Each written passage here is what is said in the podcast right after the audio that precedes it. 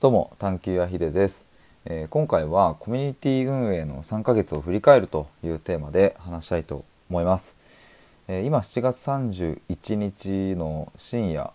えー、なのでまあもう日付としては8月1日になっているんですけれどもこのまあ7月31日をもって、え僕が運営している探求アトリエというオンラインコミュニティがですね、まあ、ちょうど3ヶ月が終了しました。今年の5月1日から、えー、スタートしてですね。まあそこから、まあ、僕そもそもこのコミュニティは3ヶ月以上やるつもりで、えー、運営を始めたんですけれどもまあなんだろうな無事無事にというかあの僕の中でねあの前回やっていた対話コミュニティっていうのが3ヶ月間限定で、えー、終了したので、えー、3ヶ月以上のコミュニティ運営は経験がないのでまあまずはここの3ヶ月をきっちりできたらいいなっていう思いだったのでなんかこうそうだな今日を迎えられて、まあ、ひとまず良かったなっていうことと、まあ、そして明日8月1日からこう4ヶ月目がスタートするわけなので、まあ、なんか、えーまあ、ある意味では未知の領域がこれからま始まっていくという、まあ、そんな感じなんですけれども、まあ、そういう節目の今日は日だったので、えー、自分のサイトの方で、まあ、コミュニティ運営の3ヶ月を振り返るというタイトルでちょっと記事を書いてたんですよ。で記事を、まあ、ちょうど先ほど書き終えてで思ったのがこれちょっと声の方でも残したいなというか収録しておきたいなというかあの財布でつながっている皆さんにもシェアできたらいいなと思ったので、えー、収録をしております。まあ、その記事のリンクも貼っておきますがでそしてそっちにも書いているんですけれども、まあ、そもそも探求アトリエっていうそのそのオンラインのコミュニティはですね、まあ、簡単に一言で言うと人間らしさを探求し自分らしさを考えるという世界観を掲げていて、えー、一緒に探求を楽しみ心地の良い循環へという価値観を、えー、ベースに活動をしています。まあ、なので、まあ、この理念というかね世界観とか価値観に共感していただいた方に集まっていただいております。まあ、その詳しい、えーと、詳細説明はあもう僕のサイトに載っているので、まあ、もしよかったらそちら覗いてみていただければと思います。えー、概要欄にも載っけておきます。で今日現在ですね、えー、7月31日現在でメンバーは僕含めて10人になりました。え、最初は6人7人ぐらいからのスタートだったので、えー、ちょこちょことこう途中から参加していただいて、えー、ですね、まあ、10人になってきたという感じですね。で主にあのスラックを使って、えー、そこでこういろいろあの交流したりだとか自分の意見を発信したりだとかそれに対してコメントしたりだとか、えー、っていうのがまあメインででスタンド FM を使って URL 限定で、えー、ちょっと僕が不意にですねライブ配信をそこでやったりとか、えー、したりしております。でもう一つはあの僕がですねあの URL 限定収録を毎日今撮っていて、えー、もう50日ぐらい継続してるんですけれども、まあ、それを毎日ですねスラックの方にシェアしたりしております。で、えーとまあ、あのこの3ヶ月間を振り返るという、まあ、今回はテーマなんですけれどもあの、まあ、先に結論を言うとですね僕がこの3ヶ月運営してみて一番ねあの今の僕がですよ今の僕が一番思ったのは、えーと、住んでる場所もね世代や性別も社会的な属性も違う人が世界観に共感して一つになるっていうのがめちゃくちゃ価値があるっていうことですね。これをこの3ヶ月間で、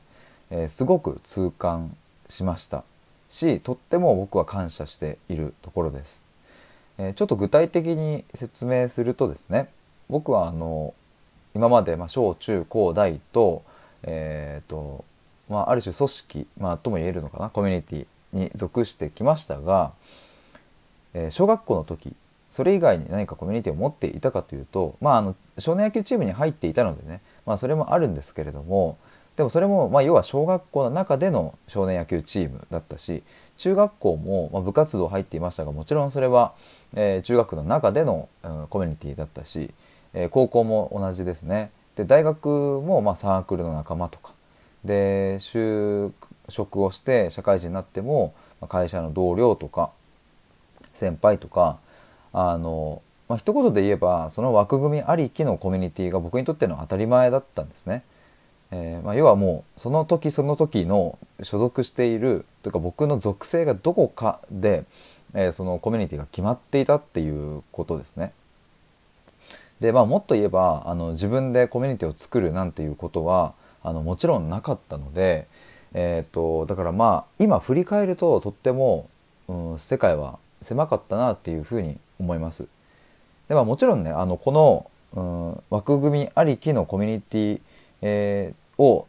でしかなかったそれしか持ってなかったっていうのはそれがダメだったっていうことでは全くなくってあの事実としてねあの僕はそういうふうなコミュニティの所属の仕方をしていたということですね。それ自体がダメというよりはあのまあそれによって、えー、その世界の狭さによって、えー、何かうんと例えば自分の悩みがぐるぐるぐるぐる悩んじゃったりとかっていうこともまああったかなと思うんですけれども、まあ、それもね今となってみればそのぐるぐる悩んだ経験があるから今があるとも、えー、言えるしうんまああのそういうことだったなと今は振り返っているんですけれども。まあ、ただやっぱり、ねあの先ほども言ったようにですねこの3ヶ月間オンラインコミュニティの探求アトリエを運営してみてですね、えー、まあ、繰り返しますが住んでる場所も世代やね性別も、えー、社会的な、え、属性も違う人がですね、まあ、一つに集まっているってこれやっぱすげえなっていうのをすごいうん僕はあの価値があるなというかあのっていうのを思うんですよね。まあ、あの実際に、えーと、探検アトリエに入っていただいているメンバーの方もあの別に全員が都内に住んでますとか、えー、っていうわけでは全くなくって、えー、それぞれね結構あの遠くに住まれている方もいるしで、えーと、お子さんを持たれてる方もいれば、えー、一人で、えー、一人暮らしの方もいれば、えー、みたいなあの本当にこういろんな人がそこにはいてで年齢もですねあの本当に様々で。まあ、僕は今年27歳になりますが僕より年齢が下の方もいればあの上の方もいてっていうねなんかこういうコミュニティってそういえばなかったなっていうふうに僕は思うんですね。まあ、先ほども言ったようにねその学校とか会社とかっていう、まあ、会社はねあの年齢は超えてだったかもしれませんが、まあ、言っちゃえばその学校とかもさあの学年はありますけれど学年を飛び越えてすごく仲良くなるとかってあんまりこう日本の公立学校とかだとなかったりするじゃないですか。まあ、サークルはねこうそこがそこの壁がね、えーとまあ、4学年ですけれどもこうちょっとなくなっていったりするんですけれどもうそれ以上の例えば10歳上とかね、えー、もうそれ以上の差とかってなかなかこう、うん、あるコミュニティに